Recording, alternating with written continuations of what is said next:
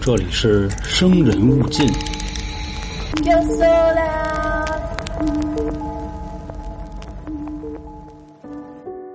本期节目呢，继续给大家带来啊新香港十大奇案系列。那咱们今天要说的这个啊，就是发生于一九八四年的丽景村情杀案。那在之前呢，我跟大家说过啊，就是新香港十大奇案，它这个排名是不分先后的，所以呢，我就按照年份给他们排序了。发生的越早，咱们越先说。那目前为止呢，已经说了三个了，分别是啊，第一个六国大方向，这一九五一年的；第二个呢，长城公寓裸尸案，一九七四年。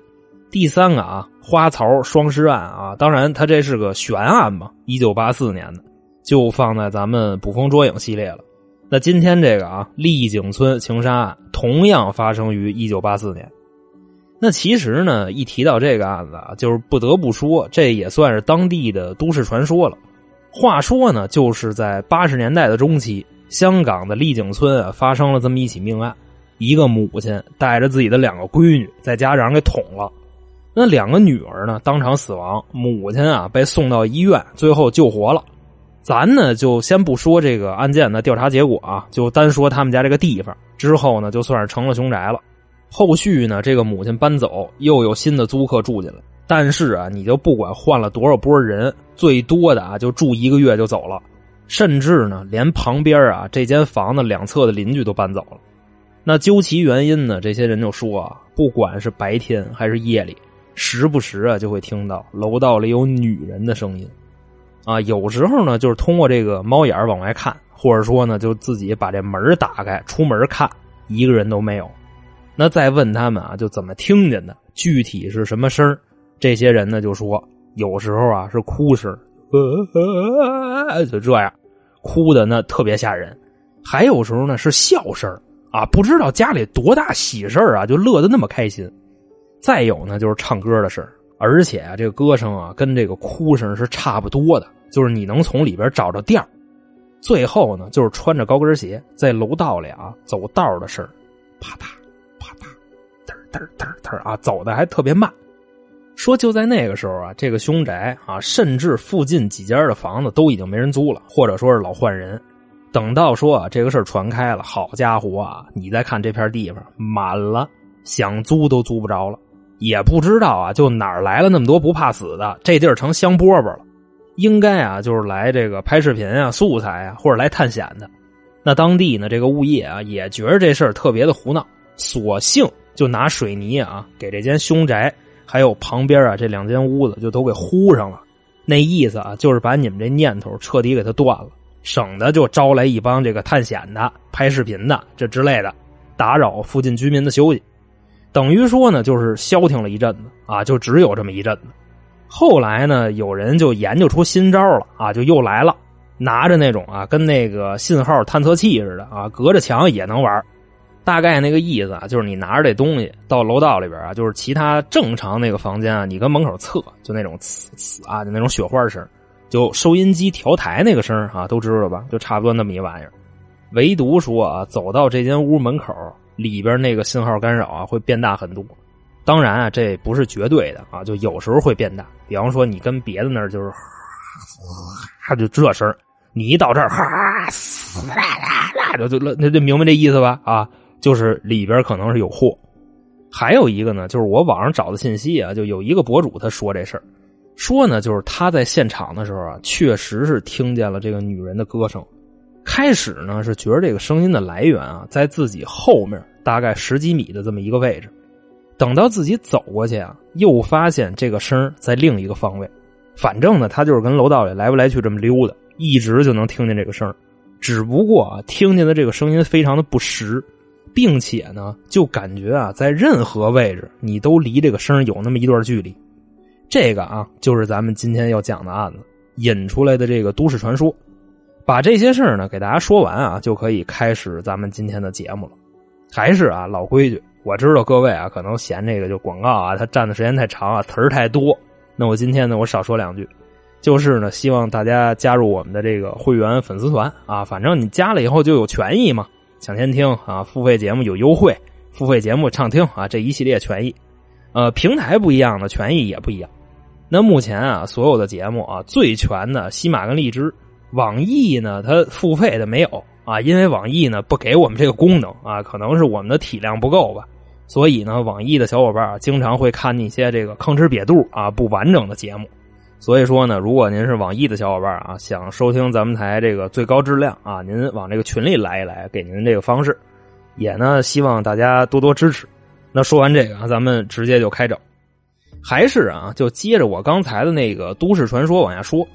当时呢，时间啊，一九八四年，说呢有这么一家三口啊，一个母亲带着自己两个闺女，住在丽景村的一处公屋。什么叫公屋呢？啊，这个是香港的叫法。跟咱们这边啊，你可以理解为公租房啊，就是那种保障性住房。其实呢，他们家原本啊是四个人啊，这俩孩子他父亲啊在头一年，也就是一九这个八三年因病去世了，所以说呢就剩下他们娘仨啊一块过日子。那说啊，他们家这仨人，母亲当年是五十三岁，这个母亲呢叫杨慧群啊，是附近一所学校的这么一个工人。那两个女儿呢，大的叫梁雪诗，当年啊二十二岁。是香港啊布政司署里边的一个文员什么叫布政司呢？主要也是就是一个政府机关单位这么一部门吧。那小女儿呢叫梁雪燕，当年十八岁，马上就要考大学了。另外说啊，在他们当年啊，就是香港的教育制度，中学呢要读七年，初中三年，高中是四年，大学是三年。当然现在啊，这都已经统一了，都一样了啊，初中三年，高中三年，大学四年。这个啊，就是他们家的一基本情况。那再说啊就这个事儿啊，丽景村情杀案啊，那他就跟谁情杀？对，谁是谁的情呢？不是这位母亲的情啊，他老爷们才没了一年啊，他还没有这个找后老伴的打算。这个情啊，就是他们家大女儿的。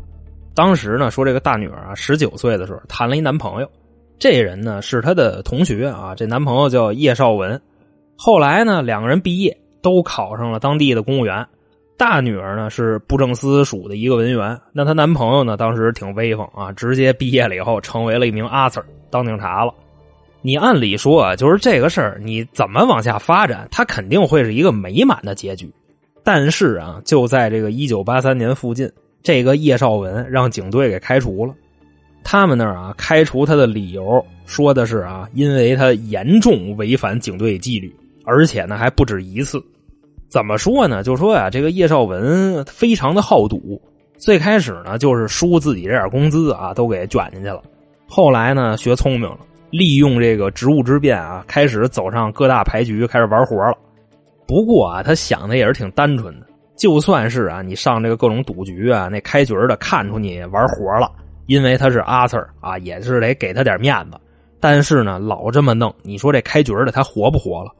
于是乎呢，直接上警队把他给告了啊！那意思咱谁都别好，我开局我自首，但是你们那有一警员老上我那玩去，卷我钱啊！这算是第一档的事后来还说啊，有一次啊，他们警队出去抓赌去，到了地方呢，一脚门进去啊，给桌上几个玩牌的全给摁了。他呢，趁人不注意，把人桌上那赌资啊揣兜里两砍。等回到警队之后呢，这么一拢账，跟赌徒交代的这个钱对不上号，那这么一查。叶绍文这事儿啊，就算是漏了啊，就从警队让人给开除了。那当时呢，他丢了工作之后啊，这个梁雪诗就是他的女朋友，还是挺局气的，没离开他，经常呢给他做这种思想工作啊。那意思你得振作起来啊，这个人生无处不青山，哪你妈黄土不埋银啊，不埋银。总之呢，就是各种各样的劝他。叶绍文呢，在之后啊，也找到了这个新的工作啊，他去了一个五星级的快捷酒店啊，给人铺床单子去了。反正呢，这两个人就那么一直好着。叶绍文啊，他那个心态，照当时当警察的时候，慢慢的就产生了一些变化。起初呢，这俩人都是公务员啊，现在男的让人给开了，上酒店铺炕去了啊。那这个人现在就变成什么样了呢？变得就特别自卑。也是呢，就由于这个心理，他日后啊就把梁雪诗看得特别特别死。反正呢，你放在今天这个年代啊。就相当于是男孩老去翻女孩的手机啊，这一个意思，疑心重，怕你跑了。梁雪诗呢也是啊，就他这种行为，慢慢的就感到不适了。你说咱俩搞个对象是吧？你防我跟防贼似的，你看我跟看狗似的，那还谈不谈了？总之啊，就是越来越腻歪啊，就想跟他分手。另外说呢，在当时啊，梁雪诗的父母也不赞成他们俩在一块儿。就最开始还行啊，就是看人小伙子是一阿 Sir 啊，每天跟人说话都是那个就 Yes Yes Matter 啊。后来呢，让警队开除了，也就倍儿瞧不上他。那这种关系呢，一直就维持到了一九八三年的十月份。后来啊，他们这关系有点转折，就是因为啊，当时梁雪诗的父亲去世了，剩这一家啊三个女的就料理这个后事那当时呢，这个叶绍文啊，作为大女儿的男朋友，也是啊，就在他们家人面前好好的表现了一番。这个叫来自己好几个哥们儿啊，在这个葬礼上忙前忙后，还弄来好几辆这个依维柯大金杯啊，拉完死人拉骨灰啊，喇叭声挺悲，就是唢呐他再吹啊，反正就那意思吧，尽心尽力。那从这之后呢，他们一家人啊，对叶绍文这个人的态度就转变了，说呢，这个小伙子啊，虽然是让警队开除了，日后也没有什么前途，但是呢，人对咱好啊，就值得信赖，这孩子靠谱。也就不那么反对啊，他跟梁雪诗交往了。那梁雪诗呢，因为这件事也挺感动的啊，说那还怎么着？那接着好呗。叶绍文这边啊，也发现了就是这家人对他的一个态度啊，他就是觉着人家对他越来越好，那他就开始得寸进尺了，直接啊，怎么说呢？上人女朋友家住来了。反正啊，就当时我看到这儿啊，咱有啥说啥啊，这忒不规矩了。你说啊，就除了那种倒插门的女婿啊，夫妻在娘家，按理说啊，老规矩啊是不能同房的。您这还没结婚呢啊，就跑人家住着去了啊，这是不是有点就就那什么呀？不过呢，就这块啊，他们家那老太太倒没说什么，但是啊，梁雪诗的妹妹梁雪燕她不干了，说呢，怎么着啊？就自打姐夫来了之后啊，这个生活幸福指数直线下降。首先说呢，就是因为他们家仨女的。就算啊，这个叶绍文他不来抢厕所都是个事儿你上班上学对吧？姐姐妹妹都得打扮呀。外加上啊，他们的母亲岁数已经挺大的了啊，肠胃也不太好，就坤包期能酝酿半个小时啊，这也都是经常的事儿。这算是第一点吧。那第二点是什么呀？就是姐姐跟姐夫在家里住着，他你晚上得玩吧啊，他得得得对吧？他他一玩，他姐姐得出声啊。那你说他静音玩，他有什么意思啊？他又不是哑巴。那妹妹当年啊，马上就要考大学了啊！你这晚上家里那么热闹啊，她主要她也耽误学习，等于说呢，就这么两点吧啊！梁雪燕就特别讨厌自己这个准姐夫，以至于，后来有那么一天，这个矛盾就爆发了。梁雪燕呢，在家里头跟叶绍文骂起来了啊！妹妹说姐夫是个屎包啊，这个姐夫说妹妹就就什么贱货，就那意思吧。你说啊，这个准姐夫和小姨子。按理说啊，就这种标题一出来啊，大家可能都会往那方面想，对吧？就好多这个啊，就就各种各样的那个不规矩电影吧。但人家俩人不是，叶绍文在他们家把梁雪燕给打了。哎呦，我跟你说，打的可惨了，就来了几个那个就铜锣湾直拳啊，就尖沙咀大拐，直接啊给这个梁雪燕的门牙都打掉了。然后呢，这叶绍文一看小姨子这都这模样了，是吧？就直接跑了。后续啊，等这个母亲一回家啊，发现自己小闺女在墙角哭呢，啊，门牙还豁了，就报警了。叶绍文呢，打这之后啊，从他们家就搬出去了。原本以为啊，叶绍文跟梁雪诗啊，就这对情侣，打这儿开始应该就算到头了吧？不是，这俩人啊，在一九八三年底还结婚了。不是，咱就说啊这是为什么啊？就这样了，他还能结婚，就因为啊，梁雪诗怀了。哎，这明白吧？这也不用多说了。外加上啊，当时年头早，这个封建传统一系列的吧，即便啊是这个女方家有一万个不乐意，他们俩还是把这个婚给结了。但婚后的生活呢，各位都能想到啊，那是极其的不幸福。就说真的啊，各位适龄的男孩女孩，咱说呀，就真别玩奉子成婚那套。婚姻啊，按理说应该是你们两个人深思熟虑的一个结果。不是因为就怀了啊，就一定要结。你说就这个案子主人公啊，梁雪诗，他就是走错了这一步，导致了他后边把命都丢了。那再往后说呢，这两口子一块过日子啊，这孩子也没怀住，为什么呢？就因为婚后啊，这个叶绍文有事儿没事儿啊，他就打梁雪诗一顿啊，把这孩子给打没了。一直啊，到了一九八四年五月四号，这个叶绍文呢，给自己丈母娘打一电话。说那个梁雪诗，您闺女病了，现在呢在医院呢，您赶紧过来吧。当时呢，这老太太一接电话也没多想，带着自己这小女儿啊梁雪燕直接就赶过去了。那到了医院之后呢，再给叶绍文打电话就不接了。那跟医院里问啊，说有没有一个收治的病人叫梁雪诗的？人大夫说没有。反正一分析说这不跟我闹的吗？等于啊，这母女俩在医院转悠半天也没找着啊，就回家了。到家之后啊，掏钥匙开门，眼前的景象直接给他们震了。现在看见什么了呢？屋里头啊，梁雪诗被扒光了，捆在一个凳子上，嘴也给堵上了。叶绍文啊，正站那抽他大嘴巴呢。反正啊，咱也不知道因为什么啊，这就这家人就报警了啊。叶绍文就跑了。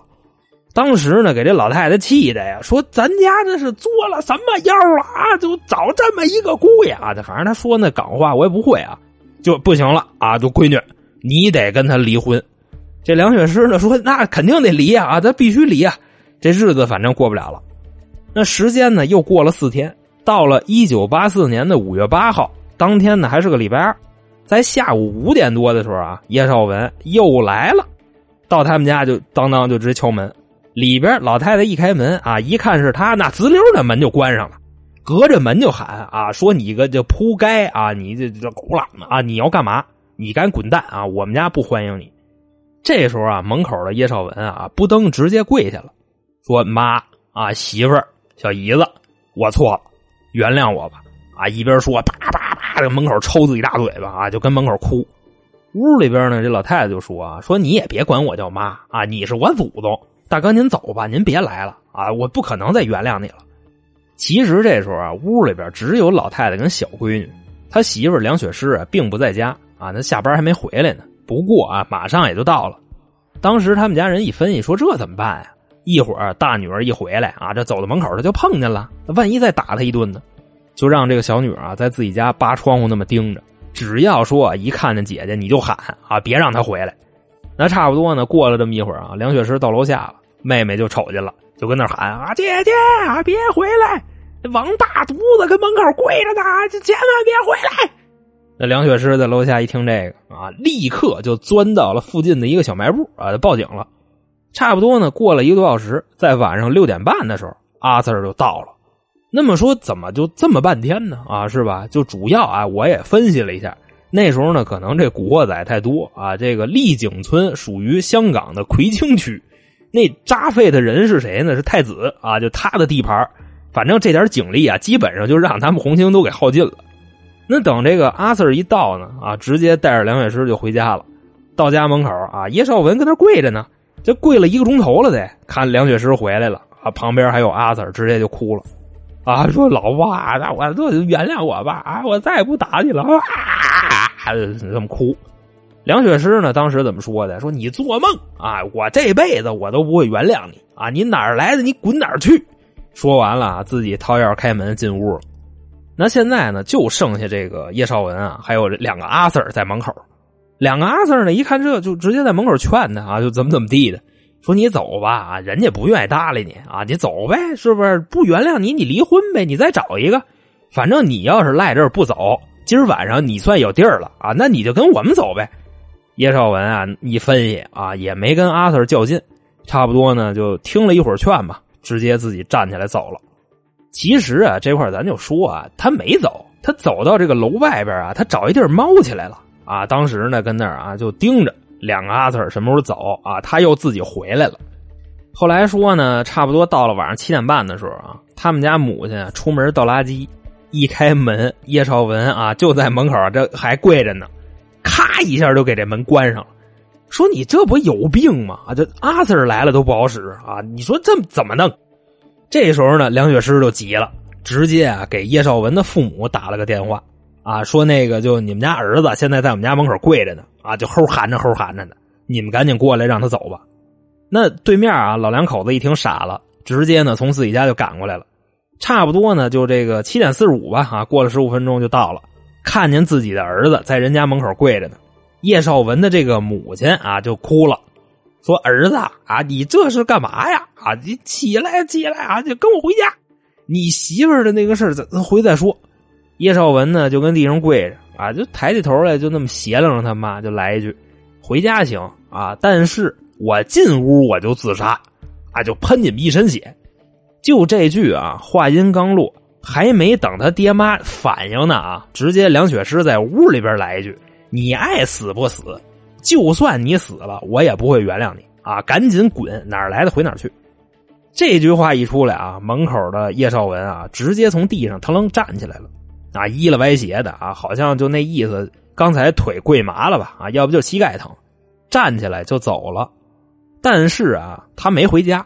他是去干嘛去？他去这楼道里撒尿去了，多缺德！你说啊，尿人楼道里啊，这骚了吧唧的。而且那玩意儿还是夏天，当时呢就在这屋里边啊，女方的母亲听见男方的父母来了，这个基本的礼数还是有的，直接开门就出来了，跟那老两口子就说啊，说不行，这个二位啊，带令公子上那精神病院去看看去呗，啊，今天跟这儿跪了得一个多钟头了啊，你说谁家好人干这事儿？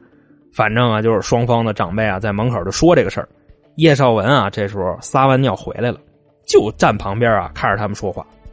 等这双方的长辈聊完了啊，叶绍文直接擦从兜里掏出一把刀来，奔着这个女方的母亲啊顶脖子上了，直接就喊啊：“开门！不开门，我弄死他！开门！”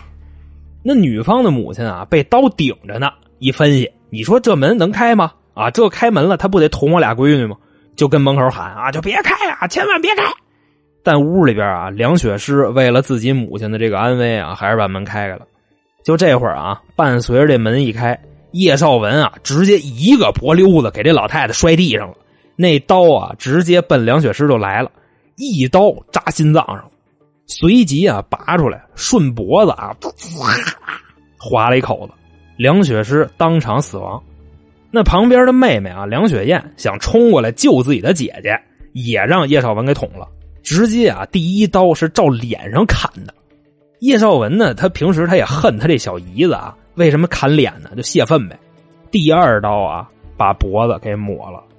那在房子外边呢，女方的母亲从地上爬起来了，直接啊冲进屋里头要跟叶绍文拼命，啊，也是过来呲一刀扎肚子上了。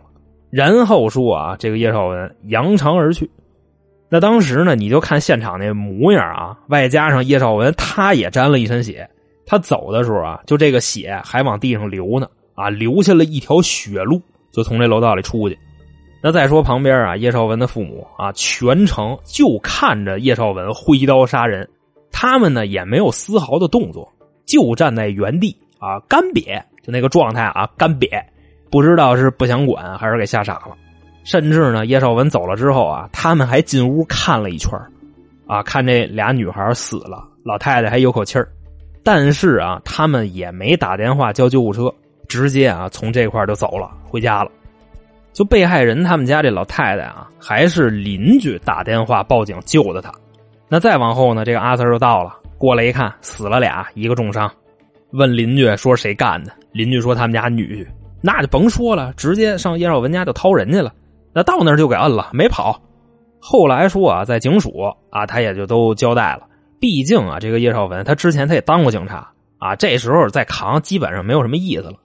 那往后说啊，过了五个月，到了一九八四年的十月份，法院开庭，这基本上全程也没有什么反转啊，就是他的那个辩方律师啊，唯一这么一臭不要脸的。说他是冲动杀人啊，反正这个说法直接也是让法官给撅了。那意思啊，你冲动杀人是吧？那您那把刀是从哪儿来的呢？是在现场变出来的吗？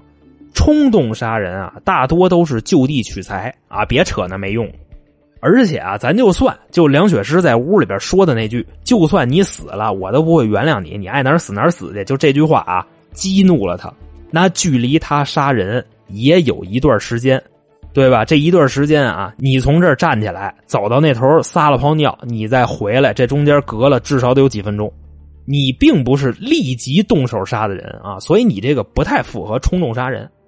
那最后啊，这个判决结果是什么呢？本案的被告人叶绍文啊，被香港法院判处死刑。但是啊，这后边有啥说啥，叶绍文啊，并没有被执行死刑。因为说啊，这个香港好像从这个一九七零年开始就没执行过死刑了。那等到了一九九三年，正式就算把死刑废除了，所以呢，这个叶绍文啊，也就算是在这儿终身监禁吧。就你包括说啊，我之前做过的老的香港十大奇案，什么雨夜屠夫林过云啊，还有那屯门色魔林国伟啊，我没记错的话应该叫这名，这不都没死吗？我印象比较深的执行了死刑的，就是一九六几年那个三郎奇案，那三郎最后都被执行的绞刑。另外，咱还说啊，就是这个叶绍文的父母啊，他们两个并没有事儿，不存在说这个同谋或者是包庇。虽说呢是这个见死不救，但是并没有知情不报，也没有证据说啊，就叶绍文预谋杀人的时候，他爹妈就参与了，这都没有。那么好啊，这个就是新香港十大奇案里边的第四个，发生在一九八四年的丽景村情杀案，在这儿呢就给您各位啊讲述完毕。反正就目前呢，就您啊，或者是您的朋友，日子呢，就比方说有那种啊，就过得不太顺心的啊，不能乱跑什么的啊，就听听这些人间疾苦吧，因为至少咱没赶上故事里的这些事儿，对吧？如果呢，就是您喜欢我们的节目啊，告知一下，我们的微信公众号啊叫“春点”，春天的春，字典的点，那里边呢有收听咱们台啊特别节目的方式，那斜点啊比这个就斜多了。还有呢，就是周边产品啊，就最受欢迎的社畜班逼杯，还有进群的方式。当然了啊，就是还希望各位加入我们的粉丝团啊。这刚才说了，如果您是喜马听众啊，加了粉丝团以后，平台的付费节目畅听啊，什么李昌钰啊、生化危机啊，就是日常的节目也能抢先听。如果呢，您是荔枝的听众啊，加了粉丝团能抢先听啊，付费节目还有优惠券。那成啊，今天咱就这么着。我是本台的杀人放火江源老航，我们下期再见，拜拜。